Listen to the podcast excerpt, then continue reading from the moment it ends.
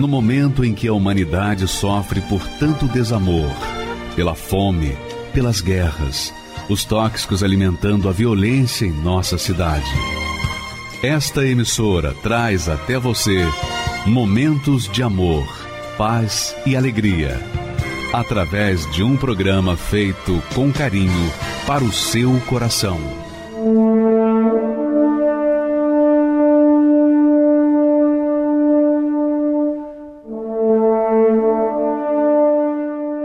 Então, bispo, para a gente falar da alma, primeira coisa eu queria entender o que é alma. Porque muita gente não sabe exatamente o que é alma. É. As pessoas confundem alma com espírito e pensam que alma é espírito e que espírito é alma. Mas assim como Deus é uma trindade, Deus é Pai, é Filho e é Espírito Santo a criatura humana, a sua criatura, também é uma trindade. É espírito, é alma e, finalmente, é corpo. Então, a diferença entre alma e espírito se dá justamente que o espírito é a inteligência, é o intelecto, é a razão. Deus emprestou o espírito para toda a humanidade independentemente se crê ou se não crê nele. O que é o espírito? É o talento, a inteligência, a capacidade de raciocínio, a capacidade de raciocinar e discernir entre o bem e o mal. Então, o espírito é que dá a direção para o bem ou para o mal. É o que, digamos assim, é o juiz do ser humano.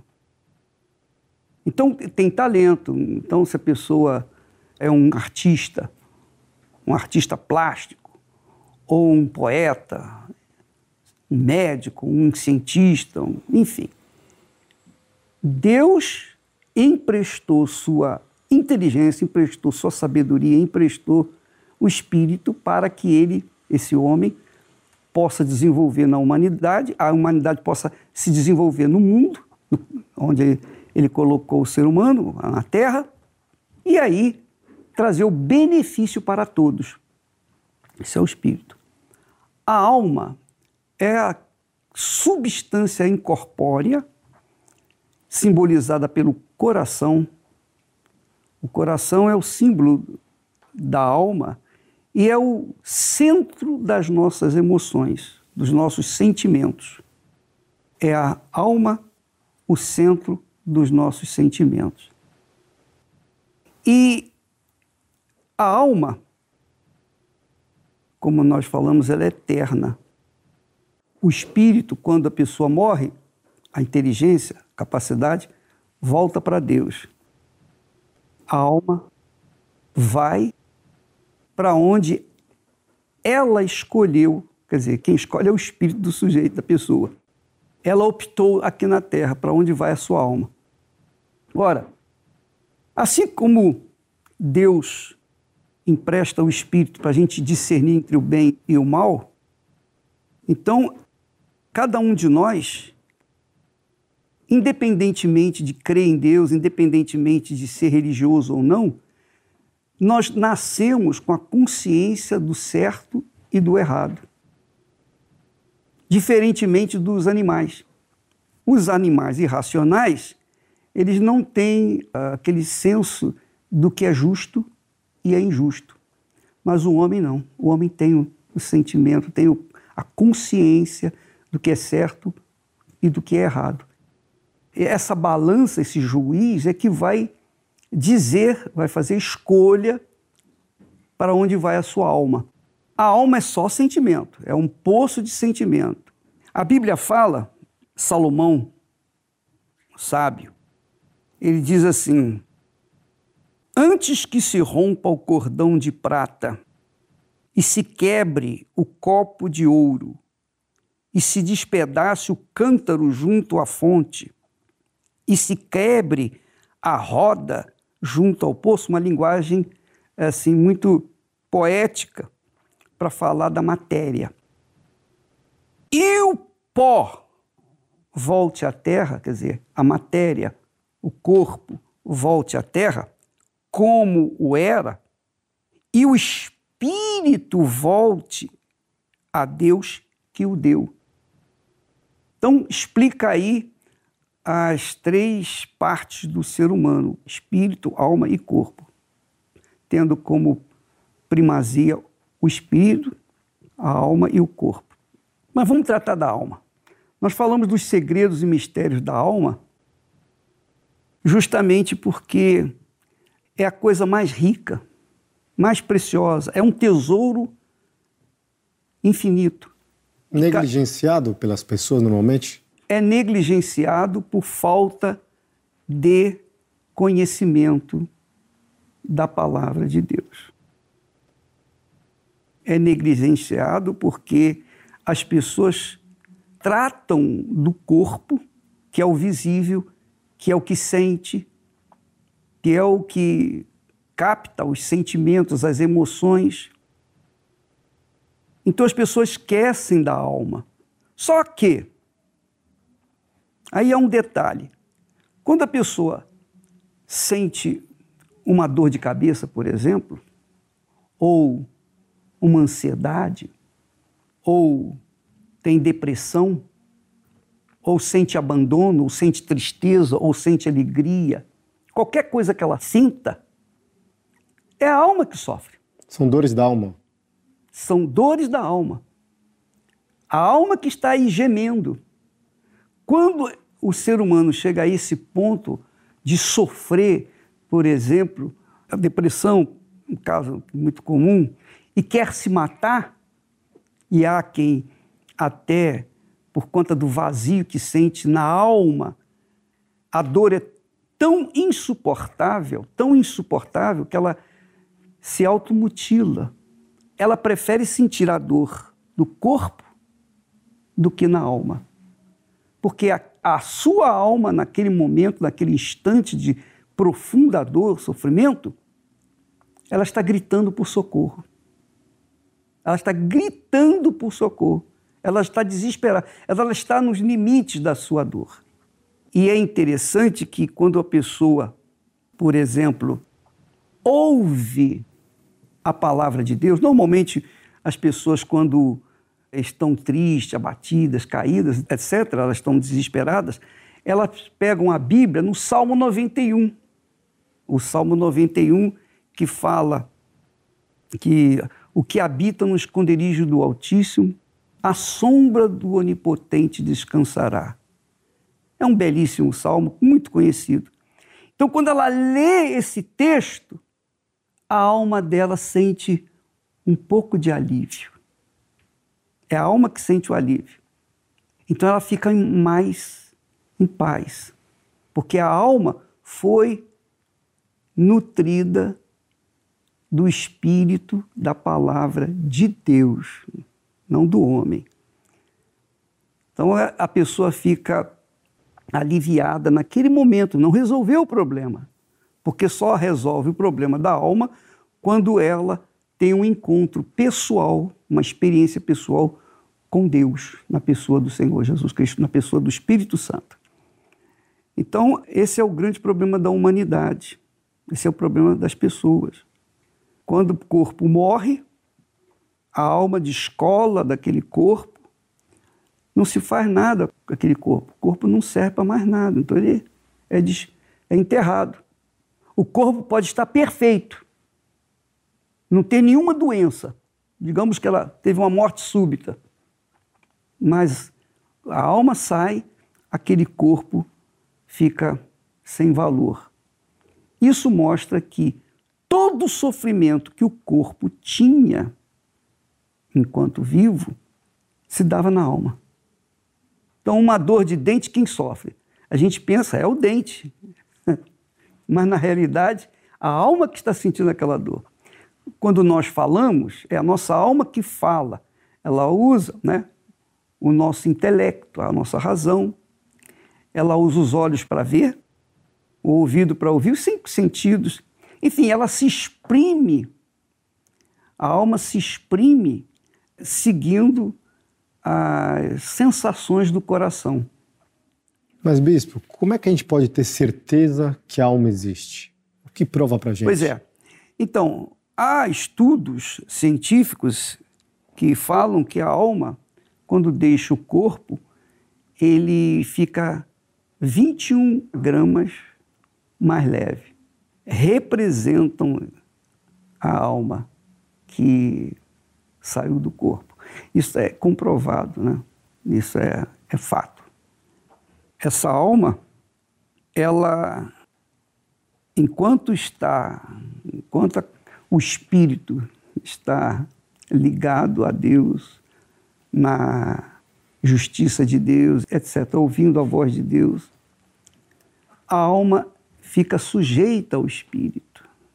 E uma vez sujeita ao espírito de Deus, ela fica em paz.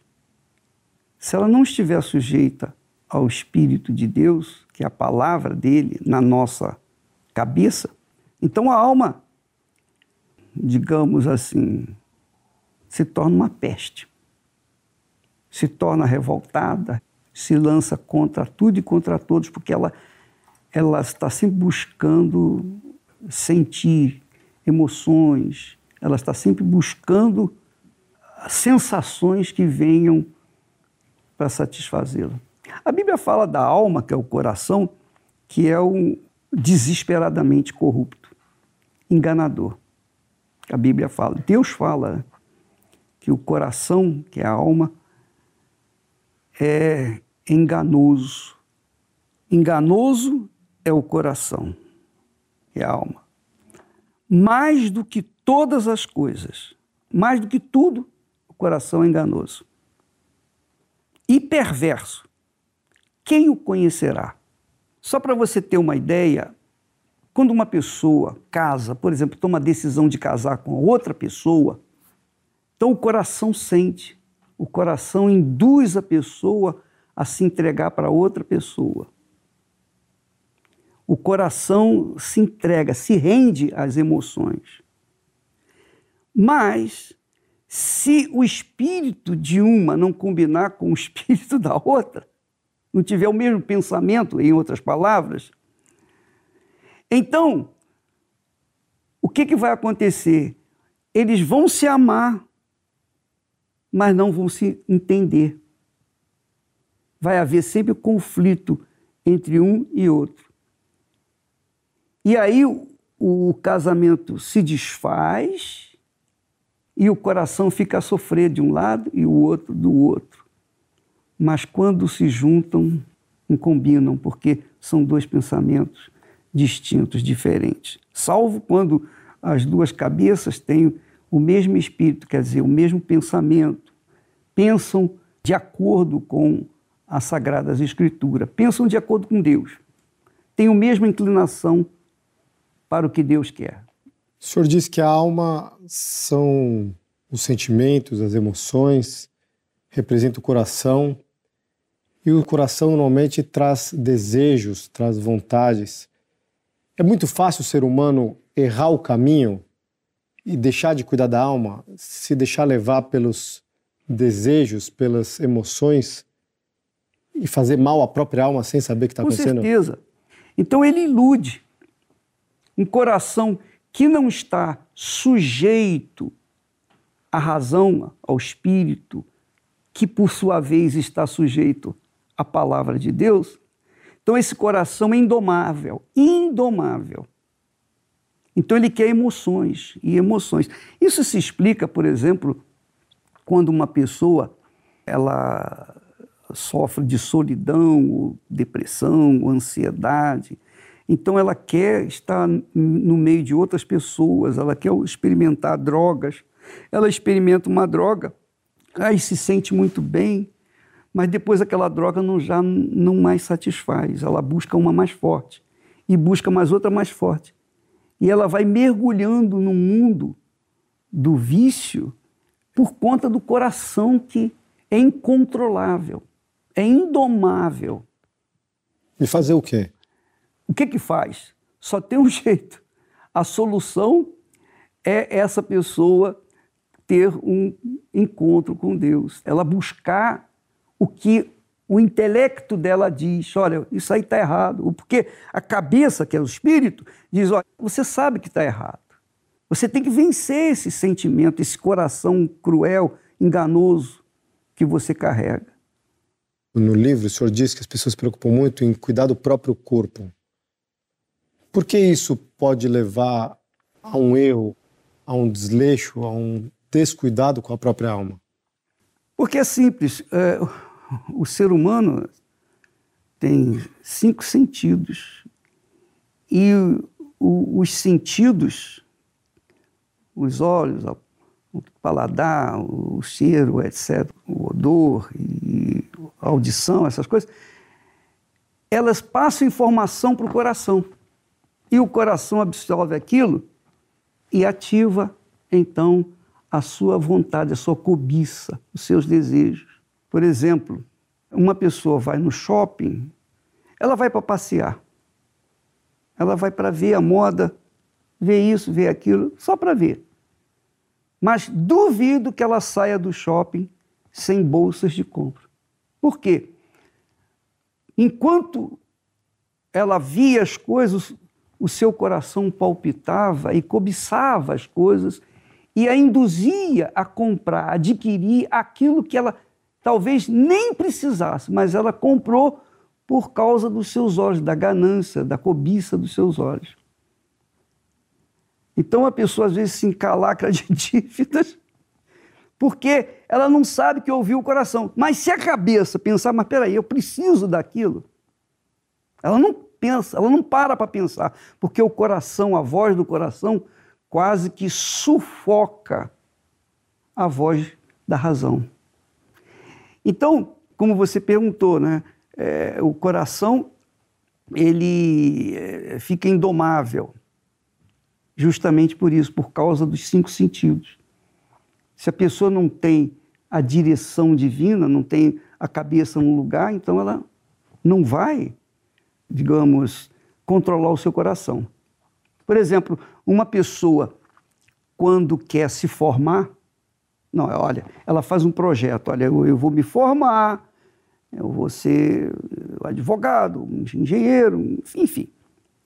O que, que ela faz? Ela pensa, ela projeta, ela sonha com aquilo. E uma vez que ela projeta aquilo, ela começa a agir de acordo com a inteligência, não de acordo com o coração. Ela usa a cabeça. E ela entra ela estuda, entra na faculdade e lá na faculdade ela usa o quê? A razão ou o coração? Ela só usa a razão. Ali ela é só espírito. Enquanto ela está estudando, é só espírito que está agindo. Mas quando ela para de pensar, de raciocinar, de usar a sua capacidade de raciocínio, então o coração entra em ação quando ela sai e começa a deslumbrar, vislumbrar as coisas que o mundo oferece. É o coração, aí vem o coração. Então, uma pessoa às vezes casa, não é porque aquela pessoa é competente, é inteligente, aquela pessoa tem os seus predicados, etc. Ela casa porque, pela beleza daquele corpo, da pessoa que viu. Ela se encanta com aquela beleza, ela quer levar para casa e depois vinham as consequências, as más consequências, porque ela deu ouvidos à voz do coração. Mas é uma linha muito tênue, né? Senhor? Demais, demais, muito, muito, muito, muito, muito sensível, hipersensível. É por isso que é muito difícil separar uma coisa da outra, porque normalmente o ser humano está mais voltado para o que ele vê do que ele pega, do que ele toca, do que ele sente. Do que ele deseja. O desejo do que simplesmente o que é invisível, né? O que é o que são os sonhos, por exemplo, ela sonha, ela projeta na sua cabeça, ela não vê isso, normalmente não vê, ela olha só para o coração, ela cobiça aquilo, ela se rende àquilo que os seus sentimentos, seus sentidos revelam para ela, é o coração.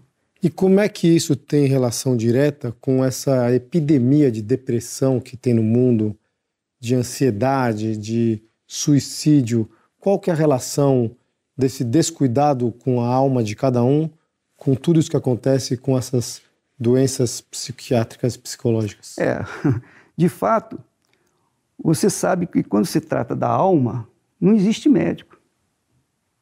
Não existe médico da alma. Existe médico do corpo. Da alma não existe. O que nós temos visto são tratamentos paliativos, né? mas não resolve o problema. Alma, quando Deus criou o ser humano, deu a, sabedoria, que é o espírito, e deu uma alma para viver por toda a eternidade. Mas essa alma, ela tem que estar sujeita ao espírito. Ela tem que se submeter ao espírito, porque é o espírito que pensa, a alma sente. Então, se ela não dá atenção à cabeça, ao espírito, então ela vai extrapolar, ela vai se, se entregar às coisas que ela sente, que ela vê e etc. Então, no caso da depressão, normalmente a depressão vem, pelo que eu tenho visto, pela perda. A perda do marido, da esposa, a perda de um filho, de um pai, de uma mãe, uma filha, enfim. Quando a pessoa perde e o coração dela, a alma dela estava colada naquela criatura e ela morre, a alma vai embora, pronto, ela fica sem chão, ela fica perdida. Aí ela entra no estado de depressão porque ela tinha, ela estava imbuída daquilo, ela estava mergulhada naquela paixão. E aquilo sai debaixo dos seus pés, ela, ela entra em depressão profunda. Aí vem as consequências, a ansiedade, a mesma coisa. Mas é errado sentir, se apaixonar? Não, Deus colocou em nós a alma justamente para isso para termos sensibilidade, percepção da voz dele. Porque você há de convir que, que Deus fala, Deus é espírito. Deus não é alma, Deus é espírito. E por ser espírito, ele fala. Ele se comunica com o nosso espírito. É do espírito de Deus para o espírito humano. Quando o espírito humano se submete à voz de Deus, então o coração se submete ao espírito. E aí há uma harmonia de comunicação. E aí a pessoa fica em paz. Mas quando o espírito humano é rebelde à voz de Deus, a alma também se faz rebelde, porque ah, ela é rebelde também. Eu também tenho o direito de querer o que eu quero, de fazer o que eu quero. Então, entende o que eu quero dizer? Por isso a humanidade sofre. Mas se o espírito humano se sujeita à voz de Deus, a alma vai se sujeitar ao espírito humano e aí vai haver harmonia entre eles e aí a pessoa vai ser feliz. O senhor diz que a alma é eterna. O que isso significa? Tudo que Deus cria é eterno. Tudo que Deus, especialmente a vida. E só ele tem o poder de destruir, por exemplo, as coisas físicas ele destrói. Mas no que diz respeito às coisas espirituais, não morre nunca. Nós temos um exemplo na Bíblia de que Lúcifer era o anjo de luz, era o principal no céu. E como tal, ele almejou tomar o lugar de Deus. E então houve rebelião e ele foi expulso do céu. Deus não o matou. Porque Deus não pode matar uma coisa que ele criou, uma vida. Então ele foi expulso da presença de Deus. E ele continua aí, ele arregimentou uma terça parte dos outros anjos e saiu, veio para a terra e nós vemos essa confusão na terra. Mesmo estando aqui na Terra, Deus, quando criou o homem, ela, ela tinha paz. porque havia comunhão entre a natureza, o ser humano e Deus. Havia essas três pessoas ou três coisas vivendo em harmonia. Quando o homem se rebelou contra Deus, então ele naturalmente se submeteu ao rebelde Lúcifer, que agora chama diabo, Satanás. E aí a terra veio entrar em convulsão. E o que nós vemos hoje é isso. Mas Deus, na sua misericórdia, enviou Jesus para começar tudo do zero. É o último Adão. Jesus é o último Adão que veio para salvar a alma que nele crê, que o aceita como Senhor, como Salvador. Então, quando Jesus morreu no Calvário, e ele disse lá, a última palavra dele, as últimas palavras foram: está consumado, quer dizer, está feito. O que eu tinha que fazer, eu fiz por toda a humanidade, por toda a humanidade.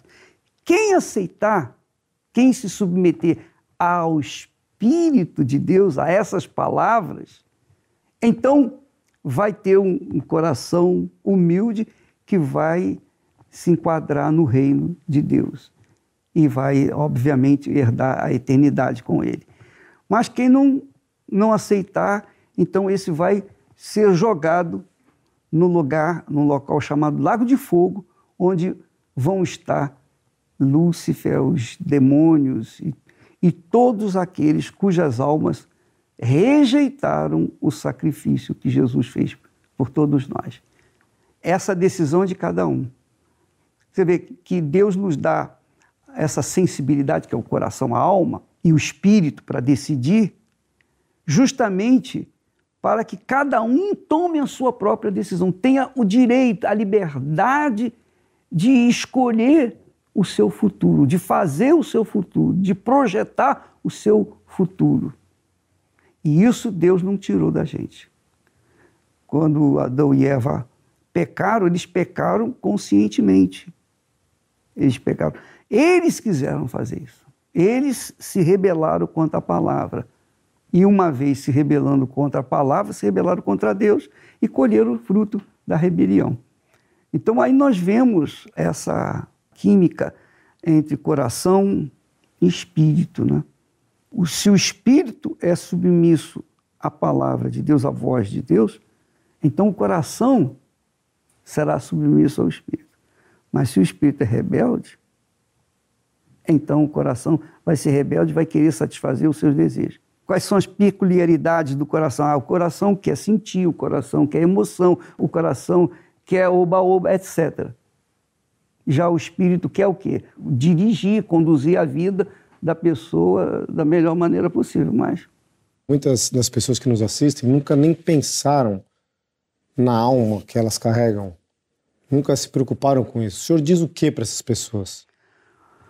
Oh, eu diria que não importa a pessoa, o corpo humano, o corpo que a alma ocupa. Deus não olha para a nossa condição social, para o, o gênero. Ele não olha para o, o, se é homem, se é mulher, se, se é feio, bonito, a raça, a cor, se é velho, se é moço, se é jovem. Deus não olha para o nosso exterior, ele olha para o nosso interior, ele olha para a nossa alma. E a vontade dele é justamente salvar essa alma, que ele deu para que viesse ter comunhão com Ele através do Espírito.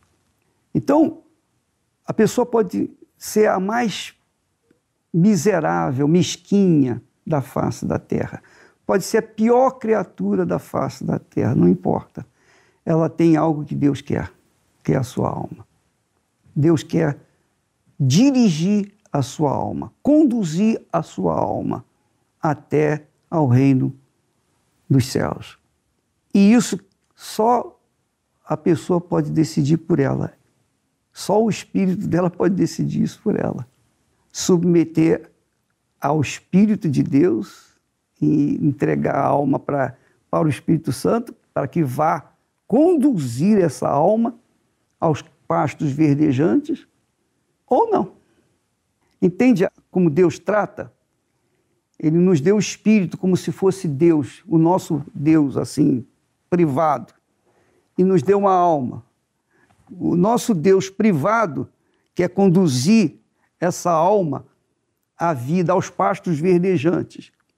Mas se a alma é rebelde a esse Deusinho, então a alma vai sofrer as consequências porque ela vai ser rebelde, ela vai querer sensações, ela quer, enfim. E é o corpo que sofre todas as consequências aqui na Terra. O que é uma alma em paz, bispo? Em paz? Olha, eu sou uma alma em paz. eu posso falar por mim, posso falar para os outros. Uma alma em paz é o seguinte: mesmo em meio às guerras, perseguições, injustiças, calúnias, ódio, preconceito e difamações contra a minha pessoa, com certeza você conhece gente que não, que não gosta de mim. Não só você, mas os outros. Todos vocês que estão aqui trabalhando. Todos vocês conhecem pelo menos uma pessoa que me odeia. então eu sou odiado, não só aqui, mas por esse mundo afora. Então, mas eu vivo em paz. Eu vivo em paz. Eu tenho paz com Deus, eu tenho paz comigo mesmo, eu tenho paz com a minha família. Eu vivo em paz, mesmo querendo levar essa paz para os outros.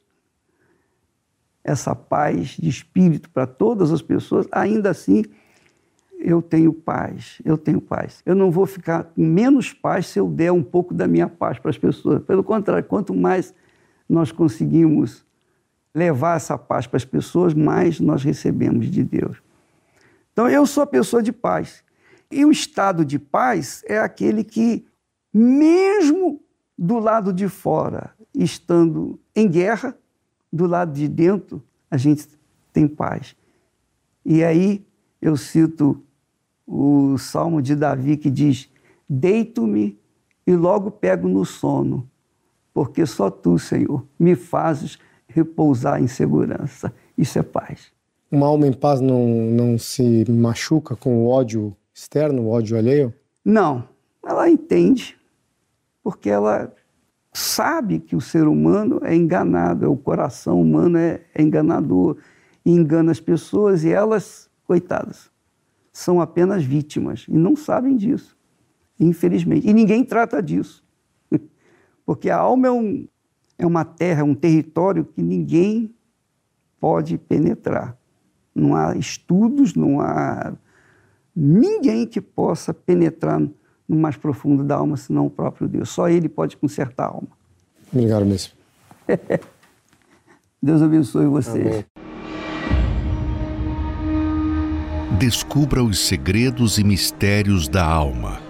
O mais novo lançamento de Edir Macedo.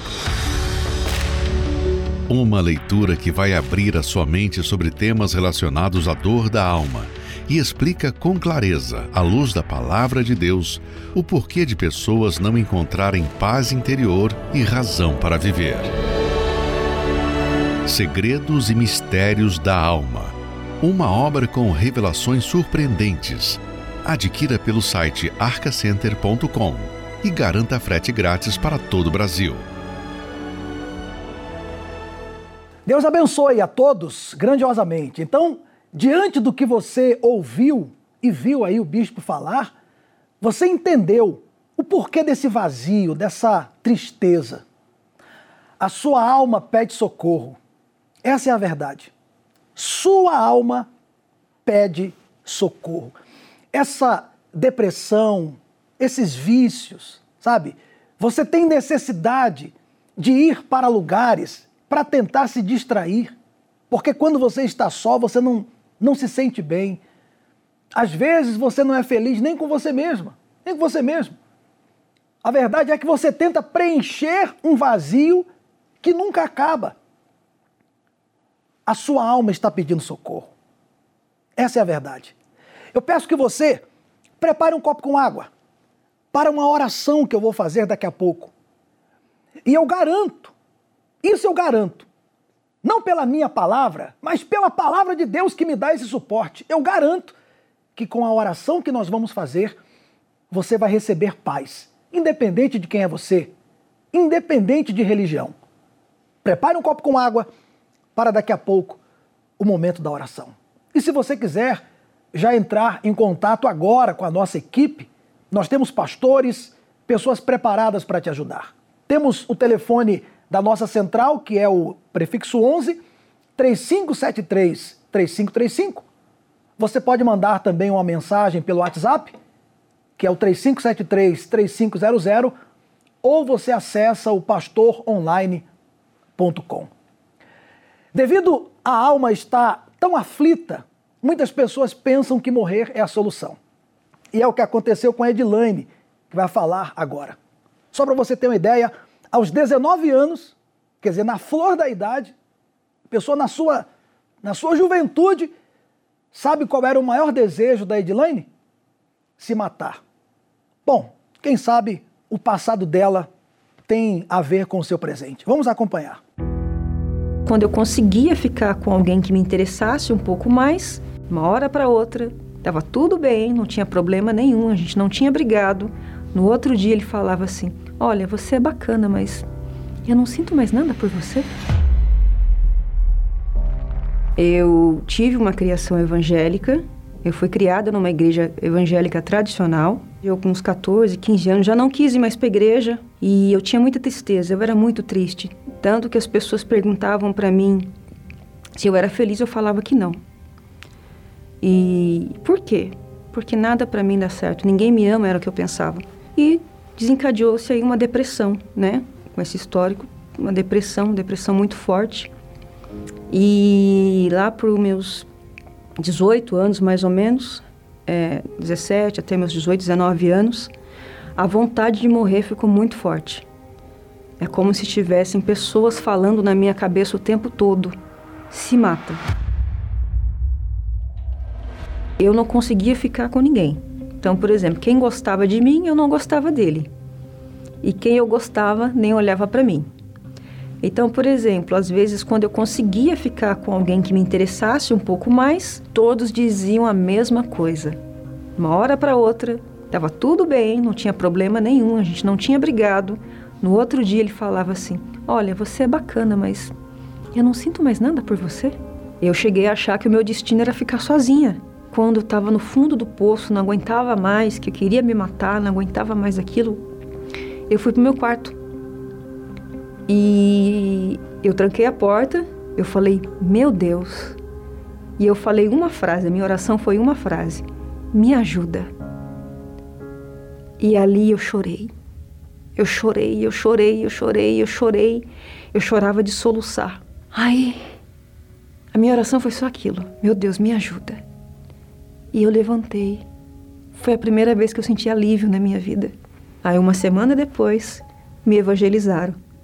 Eu recebi o folheto na frente da Igreja Universal. A minha primeira reunião que eu fui foi a terapia do amor.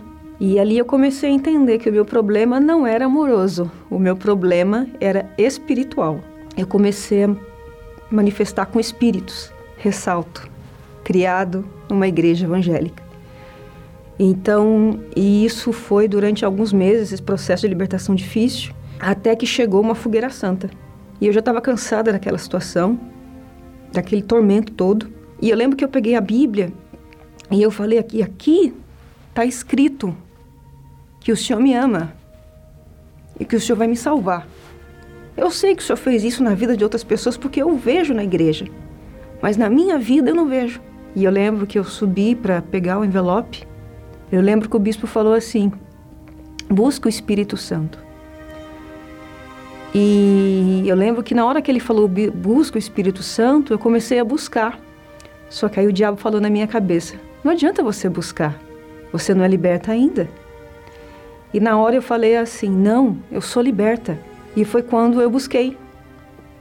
E eu busquei com toda a força. Com toda a força. Ali eu chorei muito. Ali eu pedi perdão dos meus pecados, eu me senti uma pessoa imunda e ali eu fui batizada com o Espírito Santo. Foi o dia mais feliz da minha vida. Uma alegria, um gozo na alma, uma fortaleza, uma certeza, uma coisa assim sobrenatural. Antes, o que me deixava nervosa, me deixava triste, eu falava: olha, não tô mais. E ali é, eu fui crescendo espiritualmente, fui amadurecendo espiritualmente. Eu fui levantada obreira e ali eu comecei a me dedicar na obra. Eu tive dificuldades financeiras, aí fui fazendo fogueira santa, fui melhorando meu patamar financeiro, aí fui tive problemas na família, fiz fogueira santa e ali as coisas foram se resolvendo. Então eu deixei um pouco de lado a minha vida amorosa, que foi o motivo pelo qual eu vim na igreja. Só que chegou um, uma época da minha vida e eu creio que até é, foi o Espírito Santo que me guiou a isso, que eu comecei a perceber o seguinte: começou a passar a idade, passaram-se vários anos. De um determinado tempo, eu comecei a perceber que eu não tinha ninguém. As minhas irmãs casaram, saíram de casa, fui madrinha delas. e eu fiquei ali sozinha com os meus pais. E eu comecei a raciocinar pela minha vida amorosa. E o Bispo Macedo, ele sempre ensina que depois da nossa salvação, a vida amorosa é o mais importante. E eu ficava pensando, tá, mas eu não sinto falta de ninguém. Eu tô bem do jeito que eu tô. Só que a Bíblia ela fala que é melhor serem dois do que um. Então eu parei de considerar o que eu achava e comecei a considerar a palavra de Deus. E foi ali que eu comecei a buscar pela minha vida amorosa. Comecei a, a fazer a terapia do amor, porque eu também entendi que ali eu estava cuidando da minha salvação. Humanamente falando, seria muito difícil eu conseguir pela minha própria força alguém, por causa da minha faixa etária, por causa da minha situação financeira, e eu já tinha aprendido na terapia do amor que o homem, ele é o cabeça, e que uma mulher de uma condição financeira estável às vezes assusta um pouquinho. E eu lembro que eu me apeguei numa promessa na promessa que está escrito que Deus faz o solitário morar em família. E foi essa promessa que eu me apeguei e que eu comecei a cobrar de Deus. E veio uma fogueira santa de Israel e eu pensei comigo, eu falei, olha, a minha situação ela é extrema. Então eu vou ter que fazer um sacrifício extremo. Por quê? Porque eu entendi que eu tinha que colocar toda a força. Tal qual eu coloquei a força para buscar o Espírito Santo, que era a coisa mais importante, eu tinha que colocar uma força semelhante para buscar pela minha vida amorosa. E foi assim. E eu entreguei o meu voto no altar e coloquei assim: meu Deus, é a sua vontade. Porque eu não sei escolher. Eu sou limitada, mas o Senhor sabe.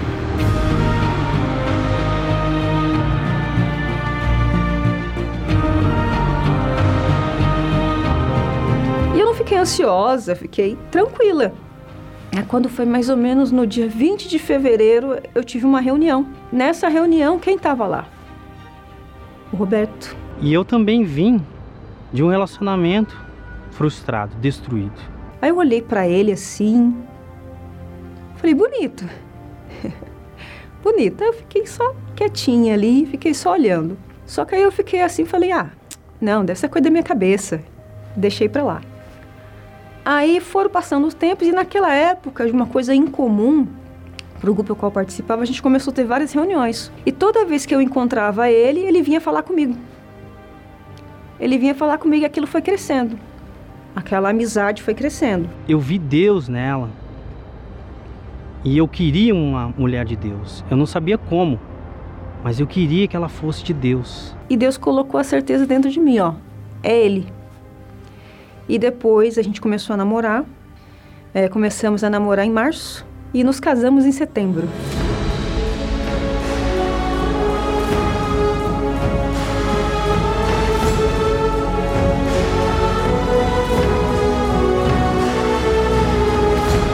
Nosso casamento é uma bênção. Nossa casa é um pedacinho do céu. Nossos filhos são uma bênção. Tudo que eu achava que era dificuldade a questão financeira, a questão de idade, para ele não é nada, porque meu marido é mais velho.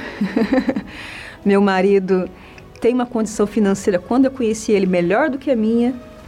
E Deus cumpriu a promessa dele, que é Deus faz o solitário morar em família. E assim, uma coisa que eu gostaria de ressaltar é que tudo aquilo que eu queria num homem, Deus é, deu nele. Então, tudo aquilo que eu tinha aberto mão, característica física, característica de personalidade, ele tem tudo.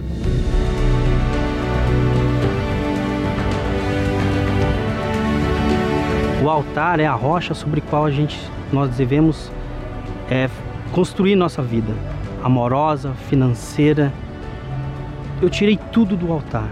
Aquilo que a gente não consegue com força humana, aquilo que está acima da nossa capacidade, aquilo que está acima do nosso entendimento, é o altar que resolve. Não tem outro lugar, é o altar. Você pode recorrer a psicólogos, você pode recorrer a conhecimento, você pode recorrer a dinheiro, você pode recorrer, reconhecer, é, recorrer à experiência de vida, mas o sobrenatural somente no altar.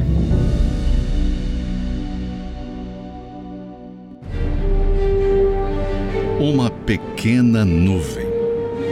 Foi um sinal suficiente para que, por meio da oração de Elias, viesse uma abundante chuva. Dessa última vez, eu vi uma pequena nuvem. É do tamanho de uma mão de um homem, subindo do mar. Vá. Já avise a Cabe que emparelhe seu carro e desça agora mesmo, antes que a chuva impeça. Abundante também são os resultados que temos visto de pessoas que, através de uma prova de fé, alcançaram a transformação de vida. E Deus cumpriu a promessa dele. Existe uma vida da Silvânia e do Rogério antes do altar e após o altar. A médica falou para mim que se um dia eu fosse curado, eu não poderia ter filhos. Hoje eu tenho uma família. Uma tão grande nuvem de testemunhas que você também pode fazer parte uma vez agindo de acordo com a palavra de Deus. Neste domingo, 17 de julho, o domingo da grande nuvem. Como Elias, determinaremos uma abundante chuva de bênçãos sobre os que creem. Às 7, 9 e meia e 18 horas, no Templo de Salomão e em todos os templos da Universal. O meu nome é Glória, eu tenho 43 anos e eu tinha muito preconceito com a Igreja Universal. Nunca tinha ido na igreja, eu sempre ouvia falar através das emissoras, é, reportagens. E por ser umas emissoras bem renomadas, eu acreditava que aquilo tudo era verdade. E eu falava, eu odeio crente, principalmente esses bispos, esses pastores da Igreja Universal, que são todos ladrões. Então eu falava, mas fazer o que numa igreja dessa? A gente já vai em busca de socorro e chega lá, a gente já chega sem nada e eles ainda pedem o que a gente tem. Eu falava, não, lá, lá eu nunca vou.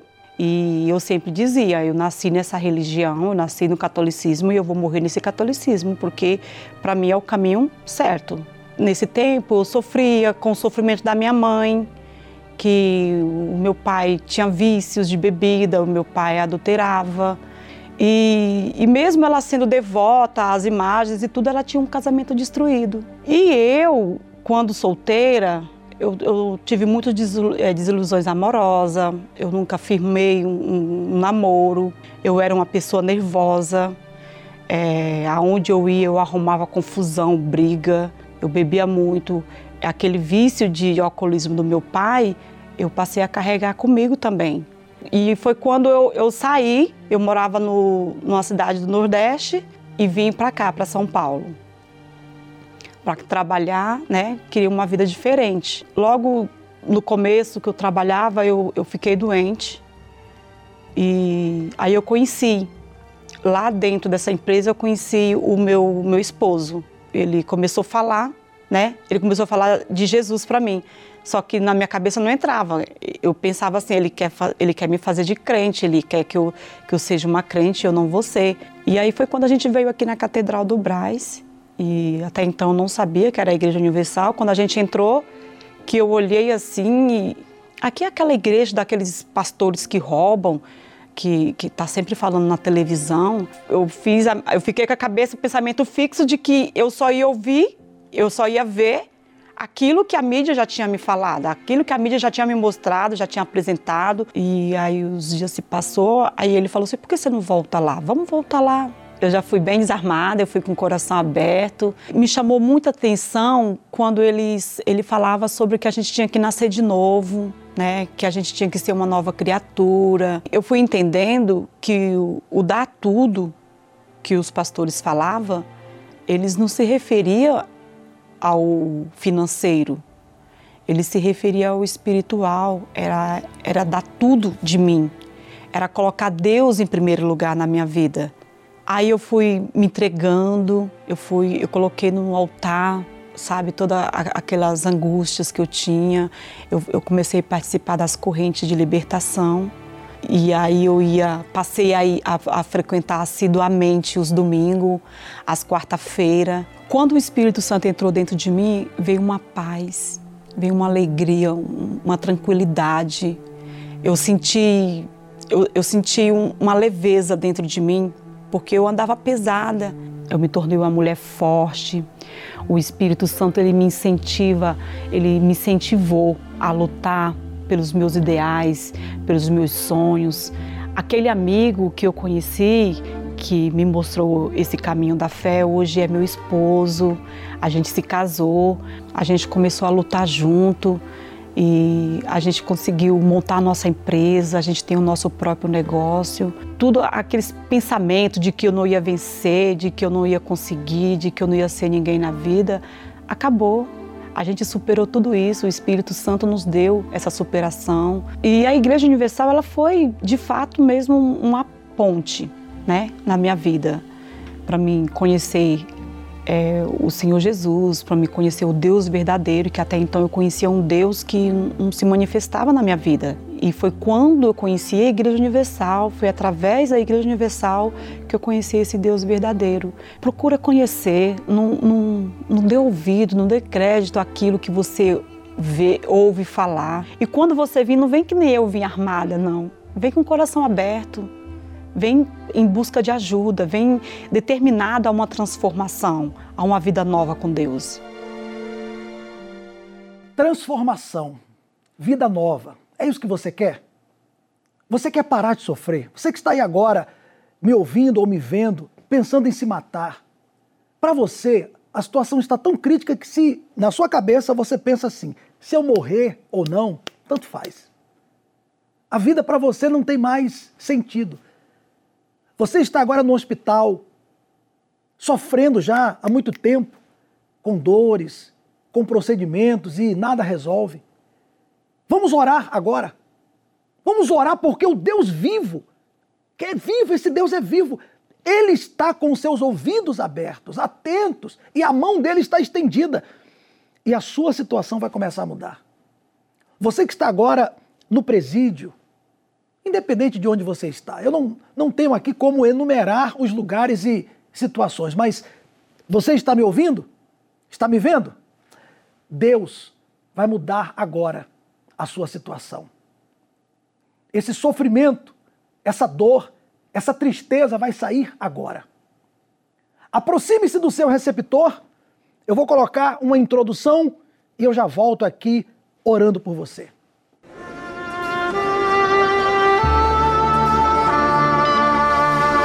Não importa onde você esteja neste momento. Deus está pronto para responder a sua súplica. Aproxime-se de seu aparelho receptor. Pela fé, vamos entrar diante do trono do Altíssimo.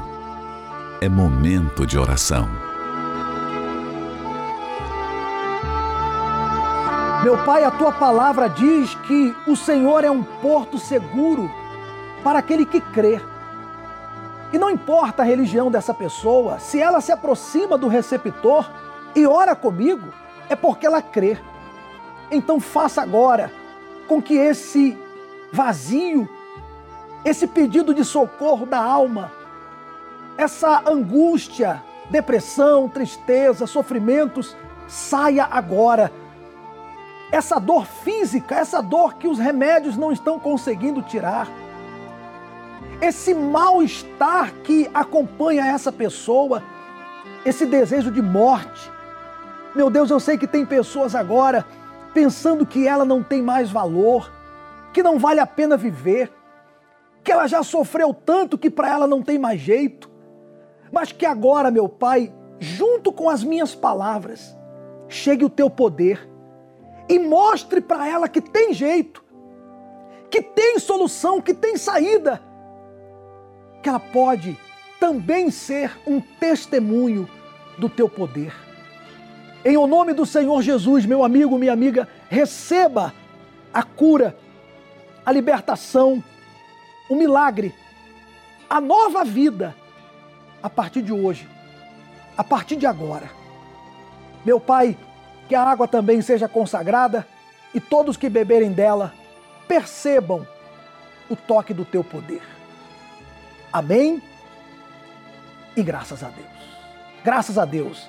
Meus amigos, olha, quando nós falamos com Deus com sinceridade, Ele ouve e responde, porque Ele é um Deus vivo. O nosso Deus não é aquele Deus criado pela mão dos homens. Não, não. Ele é o Deus criador. E Ele está aí com você agora. E essa situação vai mudar. Você pode estar no pior momento da sua vida, ainda não é o seu fim. É com você que eu estou falando. Eu não estou te vendo, mas eu imagino você olhando para mim agora e Deus confirmando dentro de você: ainda não é o teu fim. Ele vai mudar a sua história. Beba da água com fé. Chamado por um peso